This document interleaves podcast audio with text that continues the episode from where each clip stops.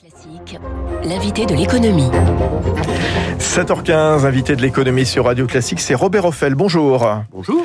Président de l'autorité des marchés financiers, le gendarme de la bourse française. Pour euh, simplifier, vous présentiez votre bilan annuel juste avant le, le week-end et vous avez noté que les Français montrent un regain d'intérêt pour la bourse.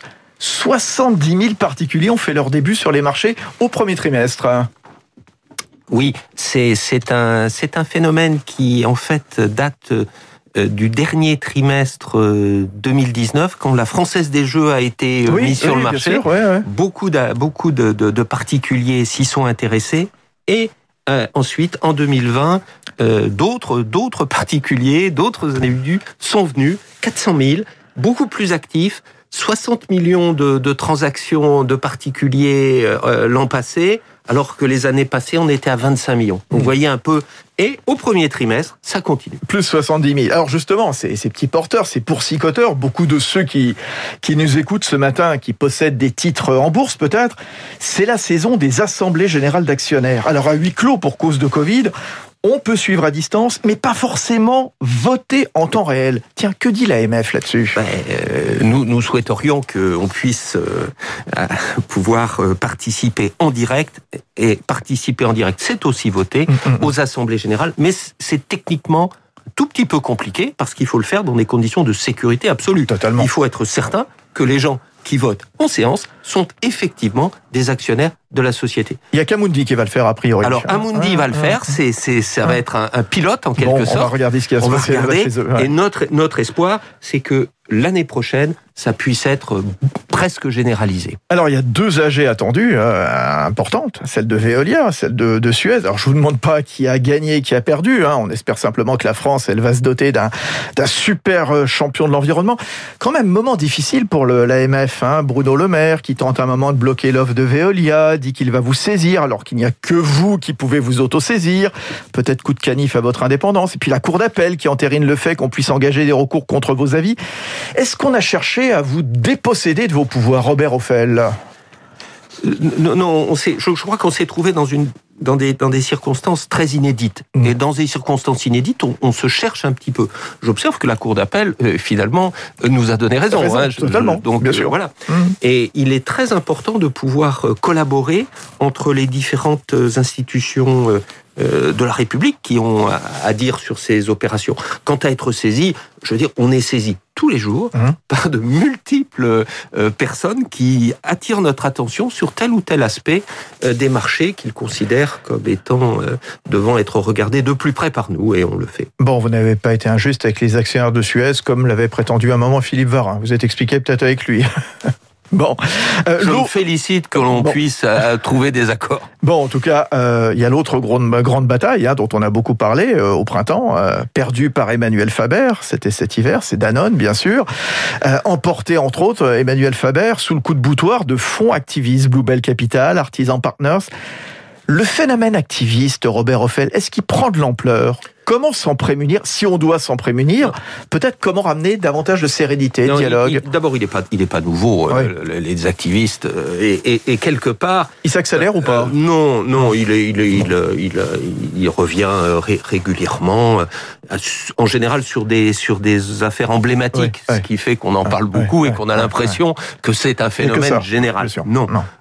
Mais euh, mais c'est la règle. Je dirais, c'est la règle du marché qu'il y a un certain nombre d'actionnaires qui euh, expriment euh, bah, des vues qui peuvent ne pas être celles euh, de la- du, du, du management de, de, de l'entreprise.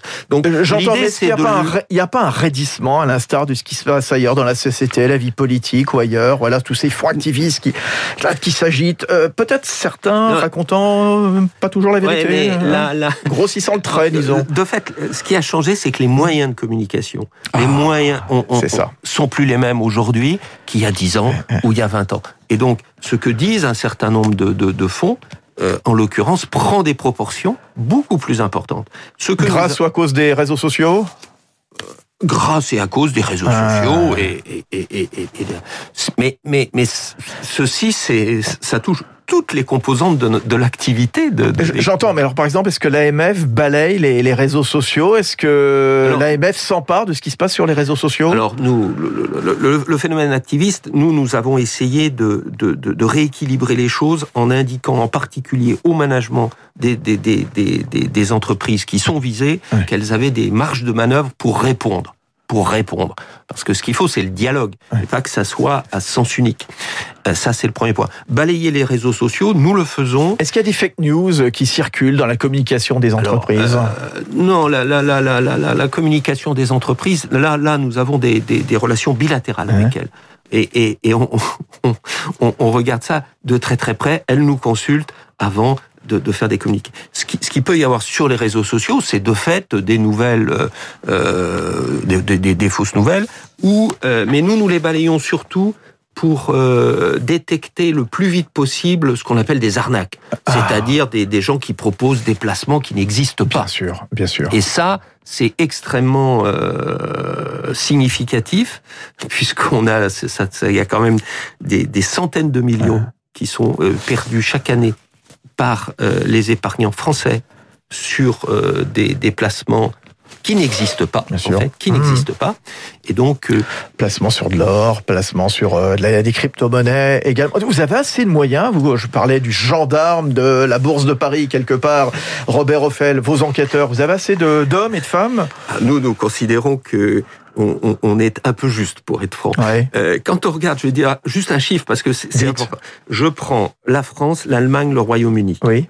En France, les superviseurs bancaires, assurances, marché financier, c'est-à-dire l'ACPR et l'AMF, 1500 personnes. Oui. La même chose en Allemagne, 3000. Deux fois plus. La même chose au Royaume-Uni, 4500. Trois fois plus. Voilà. Je, Tout je, est dit. Je... Tiens, à propos des crypto-monnaies dont, je parlais, c'est l'économiste Natacha Valla qui, dans Le futur de la monnaie, son livre, rappelle les fondements de la monnaie indissociable, selon elle, de l'autorité publique. Ce qu'elle dit, la monnaie n'est pas un dispositif technique, c'est une institution essentielle, un instrument de souveraineté.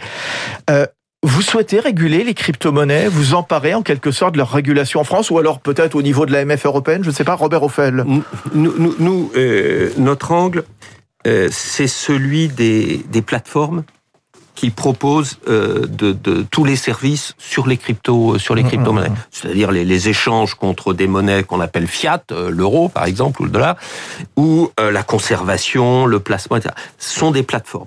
Et, et à travers ces plateformes, on peut euh, avoir une régulation de ces, de ces échanges et en particulier avoir une lutte contre le, le, le blanchiment ouais, et le financement ouais, du terrorisme sûr, qui est plus efficace. Aujourd'hui, en France, réglementation 14, 14 prestataires de services sur actifs numériques qui ont été enregistrés à l'AMF.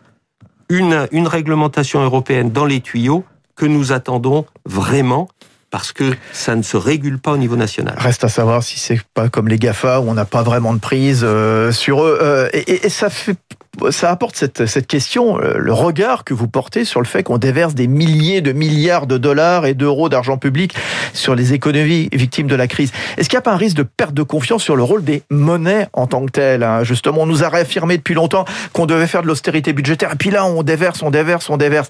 Finalement, cet attrait pour les crypto-monnaies Est-ce qu'il n'est pas compréhensible? Ce sera ma dernière question. Robert Offel.